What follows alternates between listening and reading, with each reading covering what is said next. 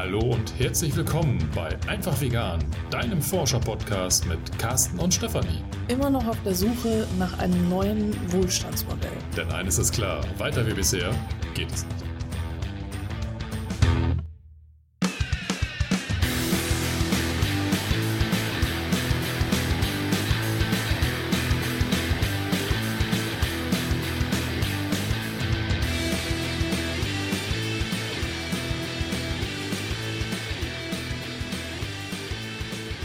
Folge kommt etwas verspätet, weil wir tatsächlich auch noch sowas wie ein Leben haben. Ja, das findet meistens tagsüber statt, ne? Ja, beziehungsweise ja. eigentlich hast du manchmal das Gefühl, du hast gar kein Leben mehr. Das habe ich auch tagsüber, das Gefühl, ja. ja, Carsten musste in letzter Zeit ganz schön viel arbeiten und auch ganz schön viel verreisen und war ständig unterwegs, so dass wir eigentlich kaum die Möglichkeit hatten, zusammen eine Folge aufzunehmen. Also wenn Carsten jetzt vormittags Zeit gehabt hätte, hätten wir ganz locker Folgen aufnehmen können. Aber da äh, Carsten eben an den Broterwerb des äh, Vollzeitjobs gebunden ist, solange nicht äh, alle unsere Hörerinnen sagen, yay, wir sponsern euch. Nee, äh, den kaufe ich frei. Den kaufe ich frei, genau. Den kaufe ich frei ist auch gut. Also solange du, äh, liebe Hörerinnen, lieber Hörer, mit den anderen Hörerinnen und Hörern nicht ein Ich äh, kaufe Carsten Frei-Projekt startest. Ähm, so lange ist Carsten eben an diesen Broterwerb gebunden und äh, dadurch hat er jetzt auch ganz äh, viel reisen müssen. Und dann kommt ja noch dazu, dass äh, dann, wenn Carsten mal zu Hause war, er dann abends halt auch ziemlich K.O. war oder ich halt ziemlich K.O. war. Das kommt auch mal vor, denn wir haben ja auch noch ein Kind und äh, wir können ja die Folgen eben nur aufnehmen, wenn das Kind schläft.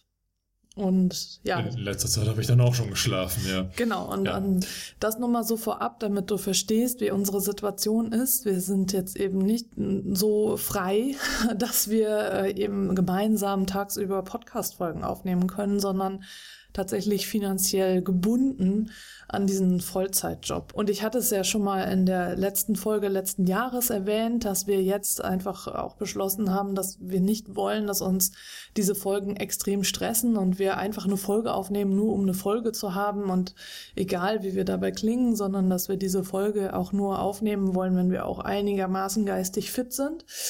Und das konnten wir einfach in den letzten Wochen nicht gewährleisten. Und deshalb kommt diese Folge jetzt tatsächlich etwas später.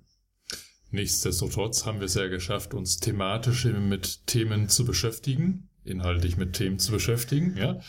Und äh, in dieser Folge geht es um den imperialistischen Lebensstil, und zwar auf Kosten anderer, mit dem ich mich jetzt thematisch ähm, in letzter Zeit doch schon intensiver beschäftigt habe. Und ich muss da gleich mal reinkrätschen, imperialistischer Lebensstil ist ja auch schon so ein Zungenbrecher. Was soll denn das eigentlich heißen? Imperialistischer Lebensstil ist äh, eine Begrifflichkeit oder ein Konzept, was noch relativ jung ist. Also wenn ich das so richtig mitbekommen habe, hat sich das 2016 so ein bisschen formiert und äh, wurde von, jetzt muss ich kurz ablesen, bevor ich die Namen vertausche, Ulrich Brandt und Markus Wissen in Buchform vorgestellt. Anscheinend noch relativ akademisch. Also ich habe das Buch von den beiden nicht gelesen. Ich habe das im Nachgang halt mitbekommen, dass die quasi so diesen, diesen Begriff geprägt haben. Aber, und jetzt kommt der Anknüpfungspunkt, weswegen ich auf dieses Thema aufmerksam geworden bin.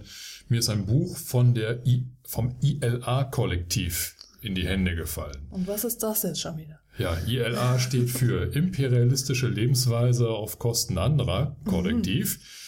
Das ist eine Schreibwerkstatt. So, Schreibwerkstatt heißt, es haben sich so 17 junge Wissenschaftlerinnen und Aktivistinnen für ein Jahr zurückgezogen und haben dieses Konzept des imperialistischen Lebensstils ja, ähm, versucht studienmäßig wissenschaftlich auszuarbeiten und äh, das Ganze, das sagt der Begriff Schreibwerkstatt, auch in Buchform zu behandeln. Mhm. Und daraus sind jetzt zwei Bücher erfolgt. Das eine, das ist mir damals in die Hände gefallen, das ist tatsächlich der, ähm, das ist tatsächlich ein Buch mit dem Titel Auf Kosten anderer, wie die imperiale Lebensweise ein gutes Leben für alle verhindert. Und mittlerweile ist ein äh, zweites, ein Nachfolgeband erschienen, wo ähm, die Wissenschaftlerinnen und, und Akademikerinnen der Schreibwerkstatt schauen, wie, wie kann denn eine Zukunft aussehen, Da geht es um solidarische Lebensweise. Wie ist die mhm. begründet äh, und, und wie kommen wir da eigentlich hin? So, und diese beiden Bücher bauen aufeinander auf und bilden auch dieses Gesamtkorsett zur Behandlung dieses imperialistischen Lebensstils. Jetzt habe ich deine Frage immer noch nicht beantwortet. Was ist das eigentlich? Was ist das denn? Imperialistischer Lebensstil heißt eigentlich, dass äh, wir, ich sage jetzt mal in der westlichen Industriewelt, einen Lebensstil mh, hm, leben, der zum einen, das habe ich jetzt ja schon mehrfach gesagt, auf Kosten anderer ja. stattfindet, dieses aber auch anderen Leuten quasi aufdrücken. Das mhm. heißt also, das ist so aus meiner Sicht dieser imperialistische Charakter dieser Lebensweise, dass wir Menschen, die schlechter gestellt sind als wir in der westlichen Industriewelt, ähm, quasi so eine Art Vorbildfunktion darstellen. Also die wollen uns gerne nacheifern. Und gleichzeitig ähm, grenzen wir aber auch maßlos aus und beuten aus. Also auf Kosten anderer impliziert ja auch, dass wir ähm, die Personen, die nicht Teil dieses imperialistischen Lebensstils sein können, ähm, ja, ausbeuten, deren Lebensgrundlage, ähm, ja, den, die Lebensgrundlage zerstören, aber auch eben ähm, Tier und Natur ausbeuten und ja, ähm, ja zerstören und, und uns im Grunde genommen ja die eigene Lebensgrundlage damit äh, versauen. Das ist also eigentlich auch in der Richtung, wie Katrin Hartmann äh, eigentlich immer die ihre Bücher schreibt und Recherchen macht. Also die Bücher, die wir auch schon vorgestellt haben. Also das erinnert mich jetzt ganz stark an das, was sie eben schreibt, dass wir im globalen Norden eben auf Kosten des globalen Südens leben und äh, da äh, gibt es ja auch ganz viele Beispiele. Ne? Ja, ja, und dieser imperialistische Lebensstil ist jetzt keine komplett neue Erkenntnis, sondern das mhm. ist im Grunde genommen ein Konzept, was all das, was eh schon bekannt ist, also was Katrin Hartmann in ihren Büchern beschrieben hat oder auch was, was generell so an, an kritischen Studien und Stimmen existiert, dieses wird in ein Konzept verwoben oder zusammengepackt, um einfach mal zu zeigen, wie stark diese imperialistische Lebensweise überhaupt bei uns in der Gesellschaft verankert ist, wo sie überall verankert ist und wie sie jetzt auch quasi untereinander verästelt ist. Das ist im Grunde genommen so dieses, ja, das, das Neue an der ganzen Thematik, dass es ähm, eben dieses all das zusammenführt, wo mittlerweile Defizite aufkommen oder beziehungsweise bemerkt werden. Und was möchten die Macher, die Schreiber, die Autorinnen, das Kollektiv damit bewirken? Die wollen ja die Öffentlichkeit insofern informieren und auch mobilisieren, dass einmal äh, dieser imperialistische Lebensstil an sich benannt wird, dass man erkennt, okay, es ist tatsächlich etwas, wo ausgegrenzt wird, wo massiv auch Raubbau auf Kosten anderer betrieben wird und eben ja vielleicht nur die Normalität für uns ist, mhm. aber im Grunde genommen ein Großteil der Menschen darunter leidet, dass wir unsere Normalität als total gut und total normal empfinden und auch ja eigentlich so nicht die Möglichkeit haben im Alltag darüber äh, also quasi über den Tellerrand zu schauen, weil eben dieser Lebensstil so massiv in unserer Gesellschaft verankert ist. Die imperiale Lebensweise, die ist halt tief in unserer Gesellschaft verankert und das soll halt auch in diesem Buch, was ich jetzt vorliegen habe, ähm, erkennbar gemacht werden. Da geht es halt darum zu zeigen, inwiefern Alltagspraktiken unser Wissen, also die, die Art der Wissensvermittlung eben auch dazu führen, dass eben diese imperiale Lebensweise stärker verankert wird und auch gar nicht überwunden werden kann, wenn man halt diesem Wissensfaden folgt, dass wir eine physische und materielle Infrastrukturen geschaffen haben, die einfach bedingen, dass wir diese Lebensweise weiter aufrechterhalten durch ja einfach weiter ausbauen. Das heißt also ähm, Straßenverkehrsnetze, die eben den Individualverkehr fördern, ähm, was eben dazu führt, dass eben durch diesen immensen Rohstoffbedarf, der eben für diese ja, für den Individualverkehr verwendet wird, andere Leute leiden. Das, ja, ähm, ja also ähm, Konfliktmaterialien ist ja noch ein ganz heißes Thema, aber auch generell halt Raubbau betrieben wird an Mensch und Natur. Aber äh, diese Lebensweise ist auch durch Institutionen ähm, ja, ja, verankert bei uns. Ähm, das Finanzwesen ist etwas, die, die Art und Weise, wie wir wirtschaften, aber auch staatliche Institutionen, Gesetzgebung etc. Das sind alles Faktoren, die ähm, diese Lebensweise schon fast zementiert haben und es und es sehr schwer machen, ähm, diese Lebensweise zu überwinden. Und da, wo, wo wir tatsächlich jetzt Probleme erkennen, bietet uns diese Lebensweise durch diese Technikverliebtheit einfach Scheinlösungen. Mhm. Ne? Also dass das Thema Verkehr, Verkehrsprobleme und auch ähm, CO2-Ausstoß im Verkehr ähm, da wird eben gesagt, okay, dann müssen wir halt den Verkehr grüner gestalten, ja, Ja. Elektroautos. Ja. Ne? Anstatt die Autos per se erstmal zu minimieren, wird eben ein Konzept vorgeschlagen, wir müssen mehr Elektroautos bauen. Ja, was jetzt nicht heißen soll, dass wir per se gegen Elektroautos sind, sondern einfach nur gegen dieses eins zu eins Austauschen. Ne? Genau. Also, dass man sagt, okay, alle Benziner und äh, Diesel und generell Verbrennungsmotoren werden jetzt ausgetauscht gegen Elektroautos. Das macht halt gar keinen Sinn. Und dass jeder und jede, die äh, sich da mehr mit beschäftigt, wird es auch unterschreiben. Selbst wenn du selbst ein Elektroauto hast, wirst du das sicherlich auch unterschreiben, dass es nicht darum gehen kann, eins zu eins das auszutauschen. Genau. So, also das ist die, die Verankerung dieser Lebensweise. Es betrifft alle Bereiche, alle Ebenen bei uns in der Gesellschaft. Und äh, es ist ja nicht äh, zementiert, das heißt, äh, diese Lebensweise breitet sich aus und intensiviert sich. Also Intensivierung insofern, als dass wir versuchen, immer effizienter zu leben, immer mehr und immer schneller und etc. Und ähm, diese Auslagerung ist allerdings auch räumlich. Das heißt also, ne, ja, wir im veganen Umfeld wissen, dass ähm, äh, Futter für die Nutztiere ja nicht ausschließlich aus Deutschland kommt, sondern großteils eben Ja. auf Ländereien basiert, die eben außerhalb Europas ähm, ja, ausgebeutet werden.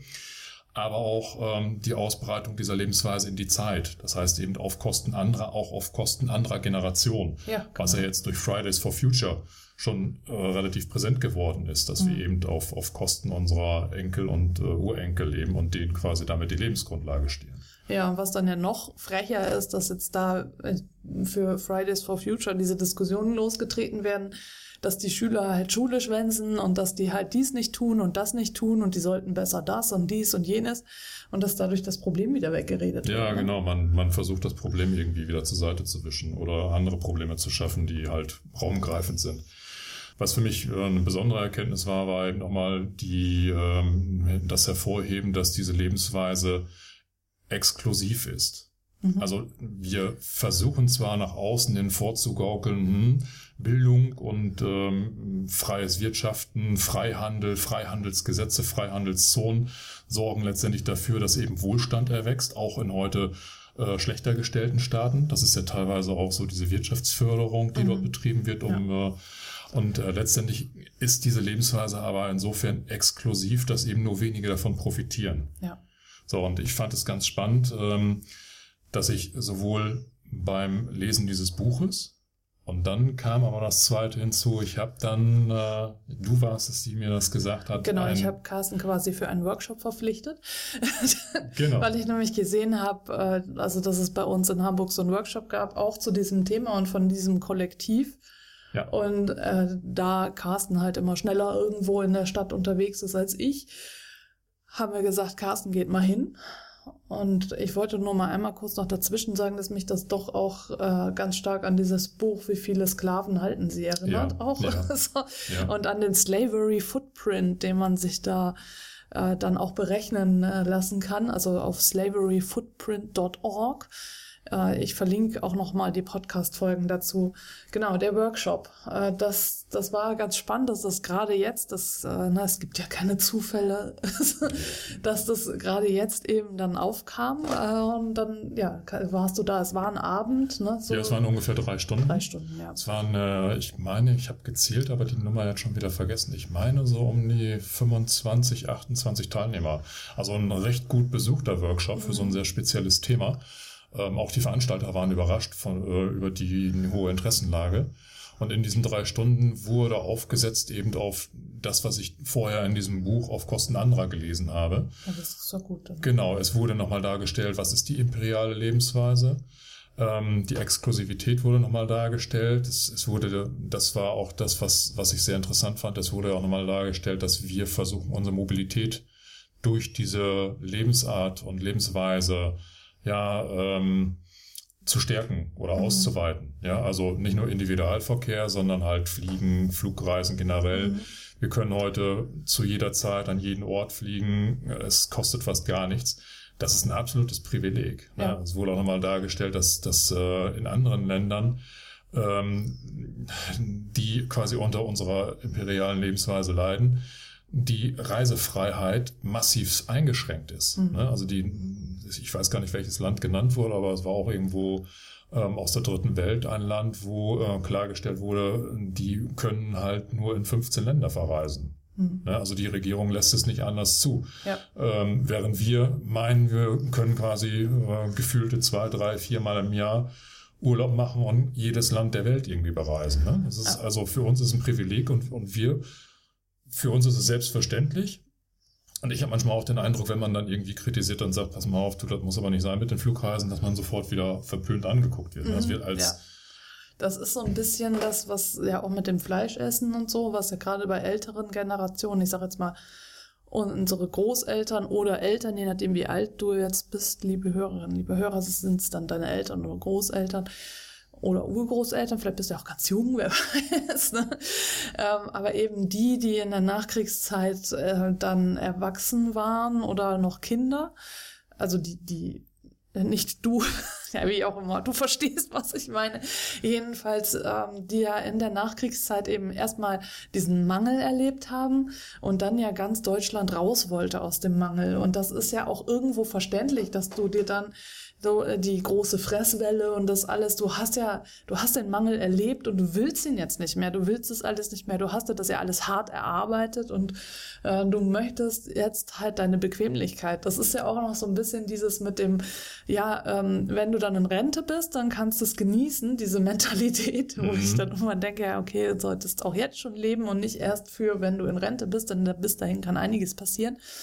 Aber ähm, und das ist ja auch das, was man so überall gut beobachten kann, die Rentner, die überall mit ihren Bustouren oder wo auch immer dann unterwegs sind, weil sie dann eben das schöne Leben genießen wollen. Und ich denke, das, das ist es ja irgendwie auch diese, dieses Gefühl, so ich habe mir das verdient und dann will ich mir das auch nicht wegnehmen lassen. Genau, ich will mir das halt nicht wegnehmen lassen. Ich genau. denke, das ist ein ganz großer Impuls. Ja. Und jetzt im Rahmen dieser Beschäftigung mit dem Buch und dem Workshop einfach mal auch plastisch zu sehen anhand von, von die haben es ja wissenschaftlich ausgearbeitet, mhm. ja, die haben ja die ganzen Zahlen und Daten nochmal zusammengetragen und unglaublich gut visualisiert. Also das, was, was richtig gut geworden ist in diesem Buch, sind halt die, die Grafiken und mhm. Darstellungen.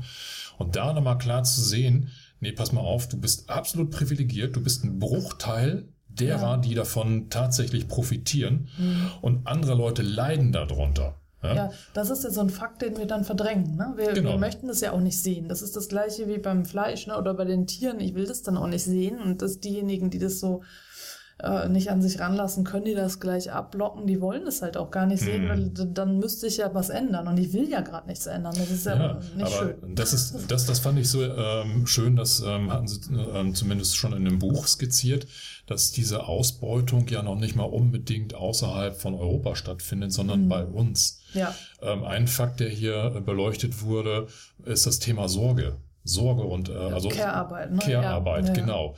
Dass eben ein Großteil dieser Sorgetätigkeit von Frauen im Rahmen von Familienkonstellationen genau. erbracht wird, ja. unbezahlt ja. und dadurch eben auch keine Sozialleistungen angerechnet werden, also Stichwort Rente etc. pp. Und dass dieser, ähm, also das ist gerade so in, in der Businesswelt ja ein Thema, dass das Männer, die als erfolgreich gelten, da sieht man immer nur die Leistung des Mannes. D das wäre gar nicht möglich, wenn er nicht im Hintergrund eine starke Frau hätte, die sich, mhm. die ihm den Rücken frei hält. Ja, wenn also, er eine Familie haben will, ne? Ja, ich aber denke, auch wenn generell. er Single wäre, dann ja gut, dann bräuchte er zumindest jemanden. Er, er, hat ja immer das Problem, er muss irgendwo eine Sorgetätigkeit haben und sei es einfach nur der Haushalt. Ja. ja also wir Männer sind an der Stelle. Das könnte auch ein Mann sein, der den Haushalt macht. Ich will das mal jetzt hier so ein bisschen. Ja, aber, gut, aber nee, die Ten verstehe, also, äh, ja. prozedurale Verteilung mhm. ist einfach relativ eindeutig, dass das zulasten mhm. der Frauen geht. Und das ja. ist etwas, das spielt sich hier direkt unter uns ab. Und ähm, einige Antworten auf diese Probleme sind einfach, okay, dann holen wir uns einfach aus Polen irgendwelche Leute rein, genau. die für wenig Geld 24 Stunden am Tag eben äh, meine Pflegeangehörigen, ja. ne? Pflegen. Ja. Das ist, das ist massivste Ausbeutung. Ne? Also, ähm, aber das, das sind so, so Fluchtreaktion, nenne ich es jetzt schon mal, um mhm. von diesem Problem wegzukommen. Ja? Das ist wieder dieses kranke System, ne? ja. dass wir nicht in dem System irgendwas ändern können, weil es einfach kaputt ist, sondern dass wir raus müssen aus dem System und ja. außerhalb des Systems was ändern. Ne? Genau. Und ähm, also es werden unterschiedlichste Facetten hier in diesem ganzen Konstellation oder mit, mit dieser imperialen Lebensweise äh, mitgebracht. Also neben Sorge wird aber auch äh, Digitalisierung angesprochen. Mhm. Etwas, wo wenn man Digitalisierung kritisch betrachtet, geht es ja immer um die Frage, werden Arbeitsplätze dadurch abgebaut. Ähm, hier in diesem Kontext ist es aber von der Betrachtung her mal mit dem Blickwinkel, wer profitiert eigentlich von dieser Digitalisierung? Mhm. Was sind das für Firmen? So, und da kommt eben dieses Akronym GAFAM wieder zum Zuge. Also wer das noch nicht gehört hat, GAFAM steht für Google, Amazon, Facebook, Apple und Microsoft. Mhm. So, das sind die großen fünf. Dann daneben gibt es vielleicht ein paar kleinere IT-Buden, aber das sind die marktbeherrschenden mhm. Mächte, die einfach einen Großteil der Infrastruktur und noch schlimmer einen Großteil der, der Daten, die dort erhoben werden, in ihren Händen haben. Mhm. Das, das ist ja schon fast ein Oligarch oder ja, ich will jetzt sagen eine Monopolisierung, aber das ist eine Zuspitzung auf ganz, ganz wenige Firmen, die letztendlich ja tatsächlich das Internet langsam anfangen zu beherrschen, wenn sie es nicht eh schon tun, ja. Und, und äh, den Fokus einfach mal genau darauf zu legen, um klar zu machen, pass mal auf, also diese, dieses, ja, ich nenne es jetzt mal so ein bisschen ähm, so Schäfchen- oder Lämpchen-Mentalität, ne?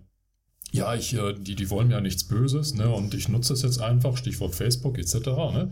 Ähm, ist ja alles kostenlos. Genau, das wird hier schon sehr schön kritisch beleuchtet. Ja?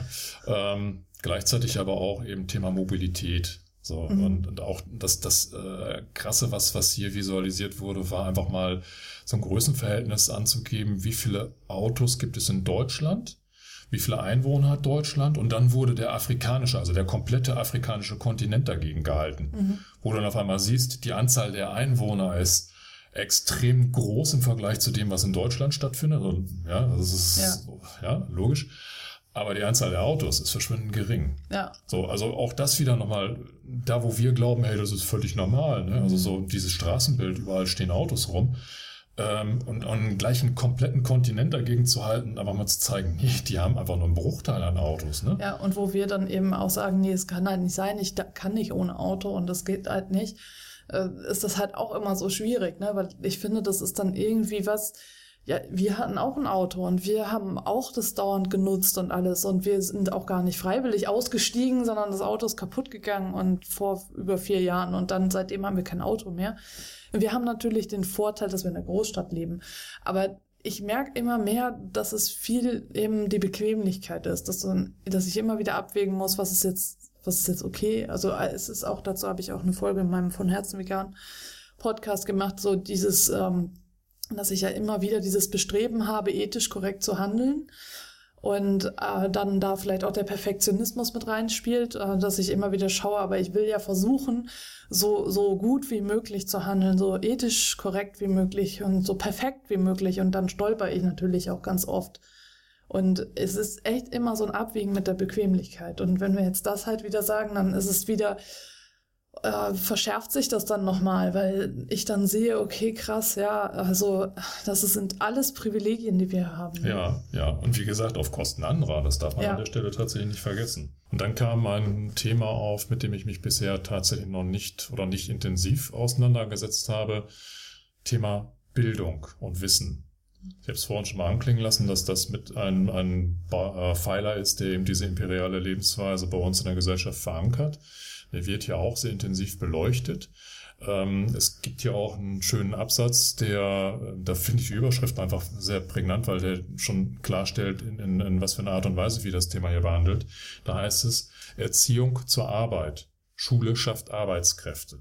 Ja, also dass eben die Art und Weise, wie wir lernen, schon ganz klar darauf abzielt, ähm, ja, produktive Arbeitskräfte heranzuzüchten, die nachher dieses Wirtschaftssystem, was ja auch ein Motor dieser imperialen Lebensweise ist, weiter voranzutreiben. Was ja auch unsere Erfahrung nochmal unterstreicht, dass wir merken, wie äh, die Kinder da in so eine Norm reingepresst werden. Ne? Das ist ja dann irgendwie auch die Norm, die sich am Arbeitsmarkt dann wahrscheinlich orientiert, dann wieder, wenn am einen Arbeitsmarkt, den es damals gab und den, in den sie nicht mehr reinkommen werden, wenn sie dann irgendwie in zehn Jahren oder in zwölf Jahren dann tatsächlich im Arbeitsmarkt landen.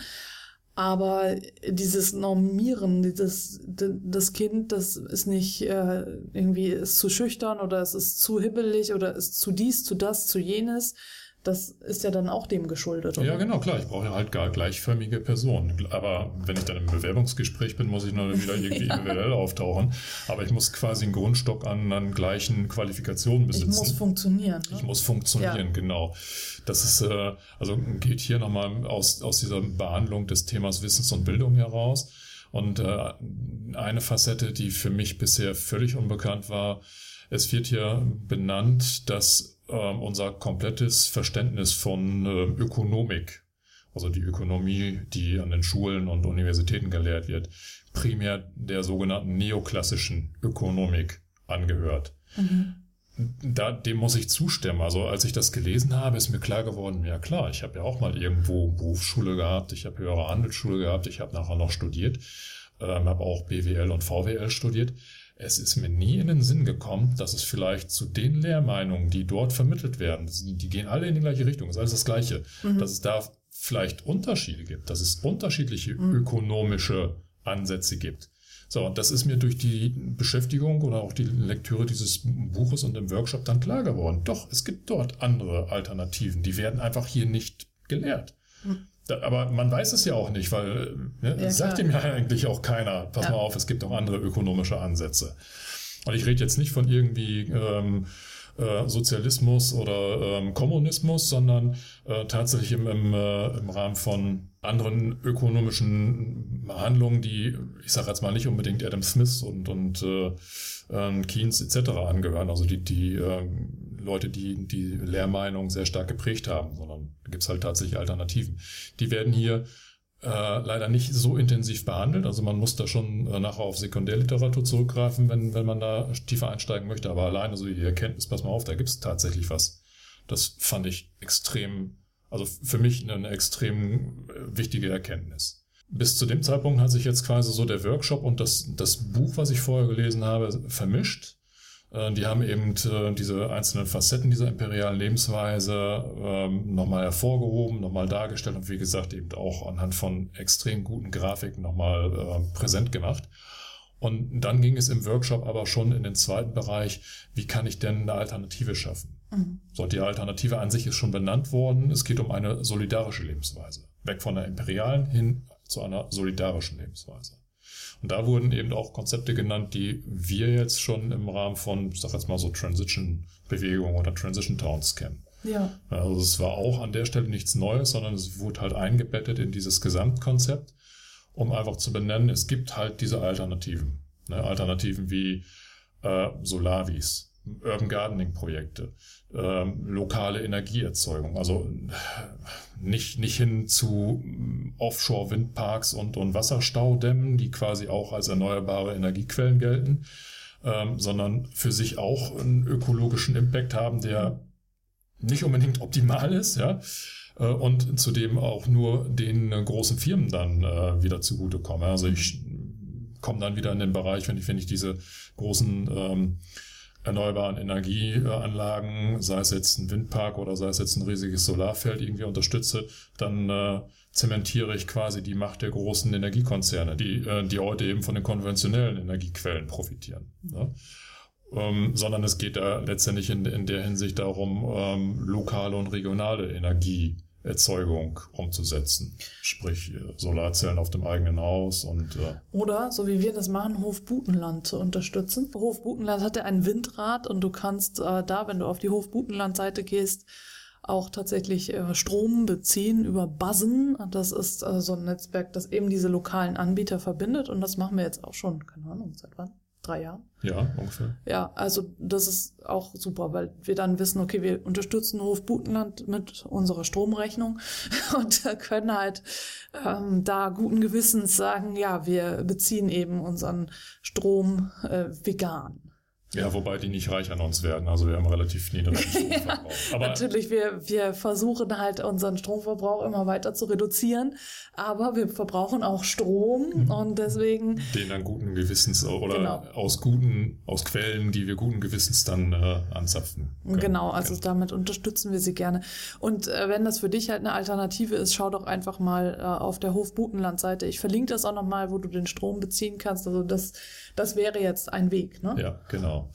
Das wäre ein Weg. So, und äh, hinsichtlich dieser gesamten Konzeption der solidarischen Lebensweise werden halt die Facetten, die heute problematisch sind, Individualverkehr, Sorgearbeit, Bildung etc., äh, mit Alternativkonzepten verglichen. Die werden, die werden pilotmäßig schon äh, vorgestellt. Also es ist jetzt nicht so, wo ich eine Utopie nochmal erfinden müsste, sondern es wird eben auf bestehende Alternativen dann verwiesen, sei es jetzt äh, im Bereich Sorgearbeit durch mehr Generationenhäuser oder eben auch durch, durch einen stärkeren familiären Zusammenhalt, nicht diese Individualisierung und Mobilität, die beruflich dann auch dazu zwingt, dass man sich vielleicht voneinander entfremdet und entfernt, sondern eben auch regionale Arbeitsplätze schaffen, damit eben auch der Familienzusammenhalt gewährleistet werden kann. Und Thema Individualverkehr eben stärker auf öffentliche Verkehrsmittel oder eben auf Radfahr- äh, oder Fahrrad äh, zurückgreifen, was natürlich auch voraussetzt, dass dann die entsprechenden Strukturen geschaffen werden.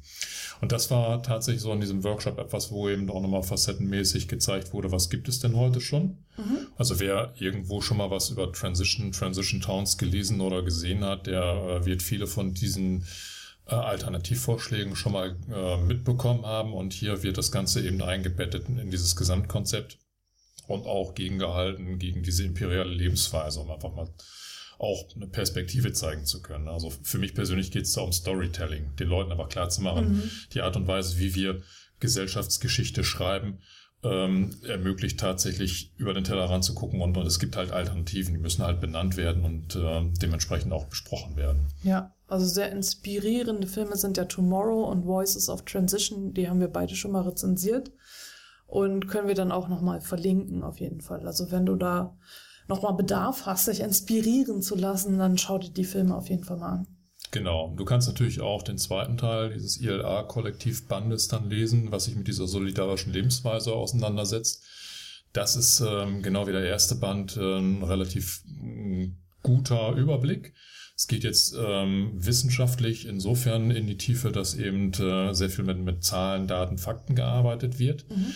ähm, aber auch äh, sehr viele Querverweise ähm, äh, werden benannt, so dass du dann in der Lage bist, die, die entsprechende Literatur, die dort ausgewertet wurde, nochmal irgendwo zu sichten oder dir Bücher zu besorgen. Und ähm, die beiden Bücher sind jetzt überhaupt nicht dick. Also es ist jetzt nicht so, dass ähm, da jetzt irgendwie so, so ein riesiger Schinken auf dich wartet, sondern äh, das sind so um die 100 120 Seiten oder sowas pro ja. Buch. Ne? Ist so ein DIN A4 Broschüre eigentlich eher. Genau, ne? genau. So in dem Format, genau. Was ich jetzt noch so ergänzen wollte, ist so ein kleines Anekdötchen von mir. Ich habe nämlich jetzt letztens nochmal meinen CO2-Fußabdruck berechnet und musste dann mit Erschrecken feststellen, dass ich immer noch anderthalb Erden verbrauche mit der Art, wie wir leben. Und war irgendwie so ein bisschen was, wo ich gedacht habe, okay, äh, wir, wir machen doch schon so viel, aber trotzdem ist es noch nicht genug. Und ich glaube, das ist auch so ein bisschen was, was man immer so im Hinterkopf behalten sollte. Es soll einen natürlich jetzt nicht total unter Druck setzen, dass man dann das Gefühl hat, okay, ich muss immer mehr, immer mehr, immer mehr, immer mehr machen. Aber schon äh, das so im Bewusstsein haben, dass wir eben privilegiert sind. Dass wir eben diejenigen sind, die am meisten verbrauchen hier im globalen Norden und äh, dass es wichtig ist, äh, dass wir eben unseren Konsum runterschrauben, ne? weil mhm. das mit Konzept mit diesem du verbrauchst so und so viel Erden äh, ist ja eben darauf basiert, dass wenn alle so leben würden wie du, das heißt, wenn alle so leben würden wie Carsten und ich, würden wir trotzdem noch anderthalb Erden verbrauchen und die haben wir ja nicht. Nee, aber ich denke, die Beschäftigung mit einer solchen Berechnung hilft auch, ähm, die Messlatte des anzustrebenden Lebensstils zu justieren. Ne? Also mhm. wir hatten jetzt eigentlich für uns schon das Gefühl, ja. oh, total gut, ne? Also ja. äh, vorbildlich und dann mit der Schrecken festzustellen, hey, da ist aber noch Luft nach oben. Das ja. war schon war schon so ein bisschen äh, merkwürdig, ne? Ja, aber das, äh, ja, ich, ich finde, das rückt einen aber nochmal so, so ein bisschen gerade sozusagen. Also man wird dann nicht, äh, man ruht sich dann nicht so aus, finde ich. Ja. Also man wird nochmal so ein bisschen wachgerüttelt und merkt dann, okay, komm, also es reicht halt nicht, dass du dich einfach nur vegan ernährst und äh, so versuchst weniger Müll äh, zu produzieren und ähm, ja, versuchst deinen Wohnraum zu reduzieren, aufs Auto verzichtest und so solche Dinge, äh, auch nicht fliegst, ne, logischerweise, äh, sondern äh, es macht schon Sinn, wenn du dann auch noch mal versuchst, noch ein bisschen mehr Energie zu sparen und äh, Wasser zu sparen und wirklich ganz auf den Müll zu verzichten, wobei das für mich im Moment noch utopisch erscheint. Aber auch da sind wir ja lernfähig, ne? Also auch da äh, wird es ja irgendwie möglich sein. Genau. Und das ich, ich denke, das ist immer so eine Balance, ein Balanceakt tatsächlich, weil je nachdem, wie du veranlagt bist, wird dich das wahrscheinlich äh, unter Druck setzen und du hast dann das Gefühl, oh Gott, oh Gott, oh Gott, ich werde das nie erreichen. Oder äh, es wird dich angenehm irgendwie so in spielerische, kämpferische Stimmung versetzen, dass du denkst, okay, das ist eine Herausforderung und die will ich meistern. Und je nachdem, wie, wie das eben bei dir jetzt so ankommt, musst du für dich deine Balance eben finden. Ich finde es nicht gut, wenn es dich jetzt so negativ unter Druck setzt. Nee, das darf es auf alle Fälle nicht. Also es muss inspirierend sein. Ja? Also, wobei, das ist leichter gesagt als getan. Auch wir haben ja öfters mal so Hürden festgestellt oder Probleme festgestellt, mhm. wo wir im ersten Moment erstmal gedacht haben, oh mein Gott, wie sollst du das jetzt machen? Ja, so. das ist ja immer wieder, das ist auch das, also was ich da in meiner äh, Folge im von Herzen vegan Podcast eben gesagt habe, es ist immer wieder äh, so, dass wir uns auch die Frage gestellt haben, was können wir denn jetzt noch kaufen, was können wir noch essen und äh, was, wie, wie können wir überhaupt noch weiter existieren, so, ne? Ähm, und immer ein Abwägen mit dem, wie das auch in den Alltag passt, weil irgendwie müssen wir ja auch unseren Alltag noch bewältigen und äh, ja, also hör dir die Folge gerne auch nochmal an. Wenn du das Gefühl hast, dass es dich negativ unter Druck setzt, dann ist das die richtige Folge für dich. Ansonsten kannst du auch nochmal direkt bei diesem äh, ILA-Kollektiv nachschauen. Wir äh, verlinken da deren Internetseite. Die geben meines Wissens nach auch noch in Zukunft Workshops in unterschiedlichen Städten. Die äh, kommen nicht originär aus Hamburg. Ähm, ich glaube, die eine kam aus Lübeck Beck, ich weiß es jetzt ehrlich gesagt nicht, ich müsste lügen, ähm, äh, die sind aber zumindest angereist und ähm, ähm, versuchen meines Wissens nach eben dieses Thema in, in, mehreren Workshops auch präsent zu machen. Also du kannst mal schauen, vielleicht ist bei dir in der Nähe dann auch irgendwo die Möglichkeit, dich äh, direkt vor Ort mit den Leuten zu treffen und das Thema dann zu behandeln. Diese Workshops selber waren auch tatsächlich äh, ein Workshop, wie der Name schon sagt. Also es war jetzt nicht einfach nur so, dass das ein Vortrag war, wo die Leute ihr Buch und ihr Konzept vorgestellt haben, sondern es wurde eigentlich an allen Ecken und Kanten mitgearbeitet. Mhm. Und du hast halt mit den anderen Teilnehmern dann bestimmte Aufgaben bearbeitet, äh, Fragen besprochen, äh, beziehungsweise auch so Übungen gemacht, um erstmal zu sehen, äh, was heißt imperiale Lebensweise überhaupt, äh, beziehungsweise die, die ähm, Mechanismen und Einflussgrößen, die sich aus dieser imperialen Lebensweise ergeben. Ne?